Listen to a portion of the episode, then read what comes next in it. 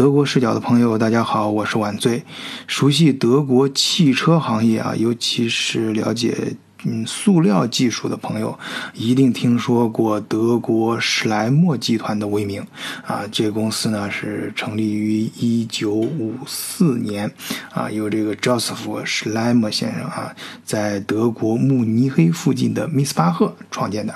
啊。凭借其过深的产品和技术，早在一九五六六五年啊就已经打入了国际市场，随后就是这种台阶台阶式的稳步发展啊，到二零零九年的时候也进入了中国市场。目前全球呢，它有三百。呃，三千八百个员工，呃，遍布二十二个国家啊。你你你你要是猛一听啊，这种国际化的大公司，三百多个员工好像有点少。哎，你可千万别觉得这员工少。你要知道，它的产品不是什么具体的这种实物，而是塑料技术的解决方案。哎，你看这种这种咨询类公司，那这个员工人数就不算少了啊。呃，而且。这个跟我后面想讲的事儿也有一个照应，哎，咱们后面说。事实上，在全球汽车行业，它的认知度是非常高的，啊，比如在这个电缆保护解决方案，啊，流体。管线以及电池保护系系统等工业领域的技术啊，它的能力都可以说是享誉业界。而且在当下这个全球新能源汽车这种革新啊如火如荼的这个浪潮中吧，我们说，呃，施莱施莱默集团呢，它在。电动汽车和汽车基础设施领域的研发能力也是十分强悍的，但是啊，像这样一家典型的这种德系企业，而且是在行业内具有举足轻重的地位的这样一个高科技企业，突然在二零一九年十二月十八日，哎，该公司向当地政府申请了。破产清算，嗨，破产了。更为诡秘的是什么呢？我翻了一下德国这个媒体啊，我总觉得他这个破产的动作就不像我们想象的那样啊，他一点都不狼狈，公司是照常运营，工资是照发不误啊，呃，这个一点都没有这种破败的这种收场的感觉，哎，倒更像一次从容的转身。那这到底是为什么呢？那这次破产对史莱默集团究竟意味着什么？这个破产呢，它一定就是一件坏事吗？还是另有玄机呢？换一个视角，也许世界大不一样。以德国视角，晚醉为你评说天下事。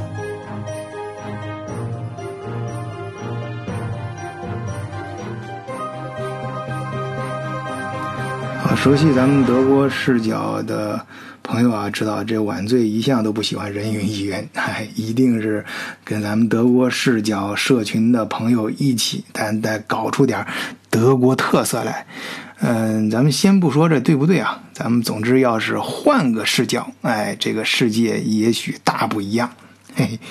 今天啊，对。这件事儿，我突然想到另外一个词儿，也是最近大家很容易想到一个词，就是病毒。嗯，从哪说呢？大家知道，现在的美洲啊，包括中南美，哎，就上上期咱们那个听友韩秋啊，他用自己亲身经历给大家介绍的那个啊奇异的中南美洲啊发生那些，就那几个国度发生的事儿，现在那些。包括就是美洲那些地方的居民呢，其实都是大部分都是外来者，当地的土著原住民其实早就消失殆尽了啊，就是很少了。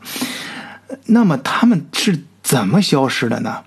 啊，是因为他们本来这地方这些土著人都很少呢？是就本来就很少吗？哎，其实不是啊。你想，美洲它尤其是中美洲这个地方的地理，凭借它这个地方的地理优势啊，可以说是百草丰茂，物产物产丰富，啊，尤其是在这个人类比较早期的原始时代啊，它那里可供采摘的植物和可供人们猎杀的动物。都非常的丰富，啊，所以那里的人口啊，只可能比其他地方的多，而且更那个强悍，啊，就身体更好啊，不可能比其他地方人少。所以咱们必须很不情愿地承认一个残酷的事实，就是大部分的土著啊原住民都是在这个红红历史的洪流中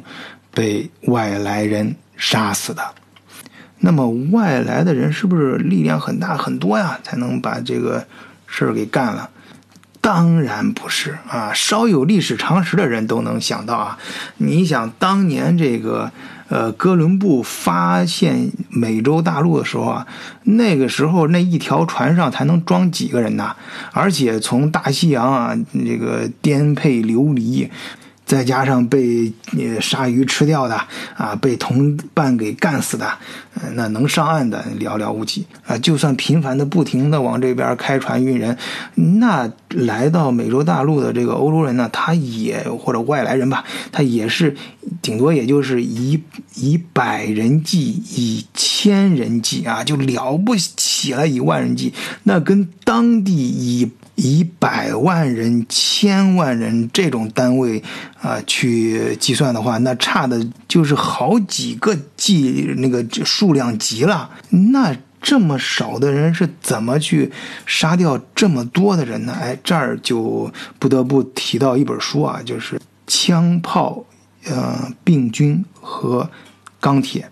啊。顾名思义，哎，这本书里面说啊，嗯，这种像这样微量的。呃，欧洲人团灭海量的美洲人用的武器就三个，一个就是呃枪炮啊、细菌和钢铁啊。其实我觉得这是扯淡啊，因为呃里面像这种相差。几个数量级的这种杀戮过程啊，就算你把这个枪炮给打成花儿，钢刀砍成卷儿，你能杀死几个人？所以在这个现实过程中，主要靠的还就是一个武器，那就是病菌啊，或者在某些时候称它为病毒。这东西啊，还得从当时这个呃欧洲古罗马的天花病毒说起。哎，其实这事大家应该也都知道啊，就是十四世纪的黑死病在欧洲爆发那个啊，大量人口都都都 over 了，呃，当时但是当时活下来的，哎，你想他是经过自然选择的后代，哎，这些人呢，呃，对这些病毒有一种呃，就是自身基因里就带有这种天然的抵抗力。那他们去美洲的时候，那也同时就把这些病毒带过去了呀。你像天花，还有流感啊等等这些相关的各种各样的病毒、细细菌，那这些东西对当地人造成的打击，那才是毁灭性的，而且是这种团灭、这种这种大规模、短时间内。呃，这种从个体物理躯体上消消灭的这种可能性，我相信啊，在当时的这个就是这个残酷的这个过程中啊，百分之九十九的人应该都是死于呃这些欧亚大陆传过来的病毒。而不是他们所谓的这个什么，呃，枪炮和这个这个钢刀什么这种武器，啊，当然啊，在那本书里面说的这个枪炮和钢铁，它还有很多隐身的含义和更深层次的一些解释，啊，这这儿就大家自己去看书啊，我就不在这儿瞎逼逼了。啊，估计说到这儿的时候，我相信有好多听友啊会联想到后来在这个亚洲某些地区发生的事情，啊，也是呃少数的欧洲人干死了这个数万倍于自己的当地人，啊，一一说到这儿呢，很多朋友该扯到这个欧洲当时的这个什么坚。坚船利炮啊，也是我们看到相关文件上经常提到的这些词儿，什么洋枪洋炮，各种先进的武器啊，欧洲先进的这个东西。其实，我觉得啊，根本上说，啊，呃，从根本上啊，跟我刚才说的那是一回事儿，本质的本质。当时这个欧洲人到亚亚亚洲来胡作非为的时候，他主要靠的能够打赢这当地人的，他靠的还是病菌。呃，当然啊，这是往深里说啊，呃，当然他他在事实上也没有像那个过程刚才说那个事儿一样，啊，实现了就是造成了种族和这个甚至人种的这种迭代啊，并没有造成这个结果啊。啊，不过这个话题我倒是很想往深处跟大家聊一聊，但是很可惜啊，在节目里面咱们有平台限制，我呃肯定不能说，呃不能这样往下聊，要要不然这这节目就这期节目肯定要被下下架了啊！咱们还是留在线下，在社区里面，呃有兴趣的朋友咱们再进行讨论啊。好，咱们这个把逻辑理顺，把视角缓过来，哎，咱们接着说这个德国史莱默这件事儿。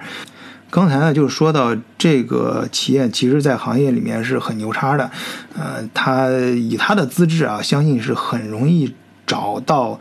呃，投资者啊，就说他，呃，可能是运营上或者是很多地方遇到了困难，或者现金流啊，或者是成本过高啊等等，呃，这个行业也不太好啊。那么他为什么会突然的呃宣布破产清算呢？首先，我还注意到啊，他宣布这个破产清算，它的限定的公司范围是很明确的啊，它并不是波及整个集团所有啊，它是，呃，在集团中涉及到的呃员工其实只有六百个左右啊，而且。呃这个集团通过媒体对外宣布，啊，这个破产的过程不会对工作职位造成任何影响，哎，工资照发，公司的各项业务运营会继续稳步的进行，哎，他当时这个我查了一下，他用的这个德语这个单词啊，叫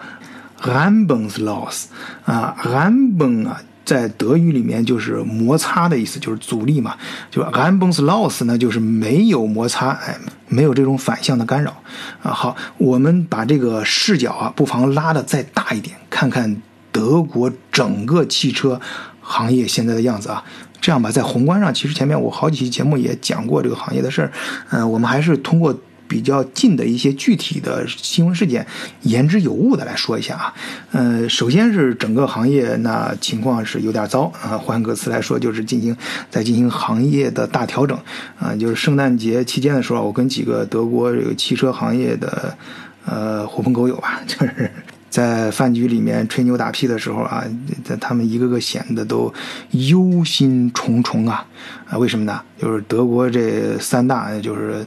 大众、宝马、奔驰，这个翻过年之后呢，都会进行大裁员，而且规模都是千人级别的。呃，为什么呢？订单少了呗，而且这个整个这个汽车的结构啊，都在进行。转型啊，都要转到新能源上，这大家应该也都知道。呃，你比如说宝马，那就放出声来，就是要在两三年内必须，嗯，让这个出产的宝马车的传统燃油车的这个量必须让它降到一半以下。嗯嗯，还有这个著名的这个商业咨询公司波士顿。呃，第一咨询吧，我我记得我们刚毕业那时候，好像这公司叫第一咨询，后来就就叫直接叫波士顿咨询公司了啊，反正挺挺牛的啊。这个公咨询公司，他给了一个研究报告，啊，结论就是到二零三零年的时候，全球电动汽车的销量将首次超过呃传统内燃车的汽车销量。那很显然，我们现在正在经历一个汽车行业的大变局的呀时代。那这各大车厂他们该怎样面对呢？啊，你像这个奔驰、戴姆勒啊，就他就，嗯，他之前不是跟这个宝马合作嘛，搞这个共享汽车项目，就是 Share Now，啊，就是大家在德国大街上以前见到的那个呃 Car to Go 和那个 Driver Now，他们两个的合体，啊。他们，但是今就是二零刚刚过去这二零一九年呢，他们就非常明智的啊，从整个北北美市场以及欧洲的一些个别城市啊，从他们的这个共享呃汽车的服务这个市场直接就撤出来了，哎，撤离是是撤离现场了，嗯，这转到哪儿呢？啊，并不是说一味的撤退，而是转战转战投入到中国市场的回报这个怀抱里啊，这个比如说跟这个呃这个戴姆勒跟这个吉呃吉利集团啊，在中国就启动了一个。呃，合作项目啊，叫 Star Render，呃，这个 Star Render 是它是从呃杭州地区开始，啊，首先就是起点就很高，上来就是推出豪华轿车的共享服务，哎，这有多豪华呢？啊，就首先是这个。呃，车啊，车是一百辆奔驰组成车队啊，其中包括这个奔驰 S 级、E 级和 V 级啊，这个配备的这个司机呢，也是经过专业训练的啊，客户可以呃通过他们指定的应用程序提前预定这些轿车服务。好，这个我们再看看完那个，这刚才是说的具体的企业，再看这个面儿上，面儿上这个德国新能源汽车的基础设施建设啊，啊也是搞得挺快的。呃，根据德国能源协会 BDEW 的评估，在德国虽然某些地区这个呃分布的这个密度不太差异比较大，有有的地方。呃，这个基础设施，比方说就是听，呃，充电桩吧，啊，有的地方密一点，有的地方疏一点，啊，但是呢，整体来看，这个发展是非常快的。截止到二零一九年底，德国境内目前大约有两万四千个公共充电桩，比去年增加了百分之五十。好。在这样一个时代和行业背景趋势下，那对于史莱默这种定位自己逼格很高的啊，这种定位很高的这种，但是它本身的体量并不大啊，就是三千多个人，这种高科技企业，它该怎么做？首先是保命啊，不被这个。这场大的浪潮，嗯，不在这个大的浪潮中被淹死，呃，然后与此同时，我还谋求怎么能够进一步发展这个甚至扩张，啊，呃，那怎么办呢？他就只有借助资本的力量。其实啊，再进一步说，如果小体量的公司想吃吃掉行业中的这个大蛋糕的话，那。怎么办呢？就是我刚才说的这个逻辑，要借助病毒这种武器，或者说是病毒这种逻辑啊，或者我们说是这种思维方式。哎，说到这儿呢，我就终于可以抛出啊，本期我真正想说的东西了，也就是晚醉最新，我个人认为啊，是我最新最早提出的这个观点。我认为啊，资本。啊，就是经济世界里面的病菌，啊，具体的形态它有时候能表表达出来是一种病毒，也可能是一种细菌。面对施耐莱克这个具体的案例，啊，他能够，他他从容的选择了破产，其实他是在什么呢？他是在选择引入。嗯，这个资本的时机和条件，啊，这背后是一个病毒式的这种思维方式，啊，因为根据德国的破产机制，实际上，这个史莱史莱默他是给自己加持了防火墙，以确保他引入的这个资本呢，是一种有益于他企业。长足或者进一步扩张的细菌，而不是会把它直接吞噬的病毒。如果它是在没有这种保护机制的话，直接跟我相信他之前肯定接触过投资人，接触过一些资本，那直接资本进如狼似虎进来的话，嗯，它没有任何保护，或者以他，当然它里面肯定还牵扯到很多一些办公室政治啊、内部的一些政治斗争、派系斗争什么的乱七八糟的东西。他可最终结果就是他可能会觉得那是很危险的。那个时候，如果在那个之前没有任何保护进来的资本，对他来说可能就是病毒，而不是有益的病菌。好，这前前后后，这就可以。加起来得出我本期想跟大家得出的一个结论，就是什么呢？资本这种天生啊，它携带着自己各种逐利的欲望的东西，就是侵蚀呃实体经济，或者是我们加引号实体啊，包括这种提供服务服务的这种实际服务的这种经济体，或者是这种产业链的。病菌，好，我称它是病菌，就是意思说它其实是本身是中性的，就是这种游历在经济体中的这些资本，它可以是侵蚀机体的病毒，也可以是帮助产业啊升级啊更新的细菌，它本身并没有问题。以大家也没有必要恐慌啊，一更没有必要这个害怕，嗯，因为呃，你就反正是你该预防的预防，该隔离的隔离，该转化的转化，而且在这个更加抽象的经济世界当中，对于病毒的理解啊，也会更加的多元。啊，当然，我自己觉得我这个话题可能今天聊的有点深了啊，没关系，咱们先开个头啊，我就今天先先给大家先聊到这儿啊，也也同时欢迎啊更多的听友啊加入咱们德国视角的听友群啊，跟世界各地的小伙伴呢一起扯啊，咱们咱慢慢扯。这呃，最近我看最近这个那听友这个买力同学啊，就在群里呃给闷那些闷在家里的小伙伴们传输传输传述啊，怎么扯这个西北大碗的拉面的这这个这个这个人家买力的独家秘诀啊，好好好，那个。呃，入群方法呢，其实很简单，我们都会写在每期的简介里面，就是加微信联络员，啊，木二零零幺四十二，木就是月亮的英文拼写，M O O N 二零零幺四十二。好，今天就聊到这里吧，啊，最后呢，也是武汉加油，咱们人类一定能战胜现实中的病毒。好，谢谢大家收听本期节目，再见。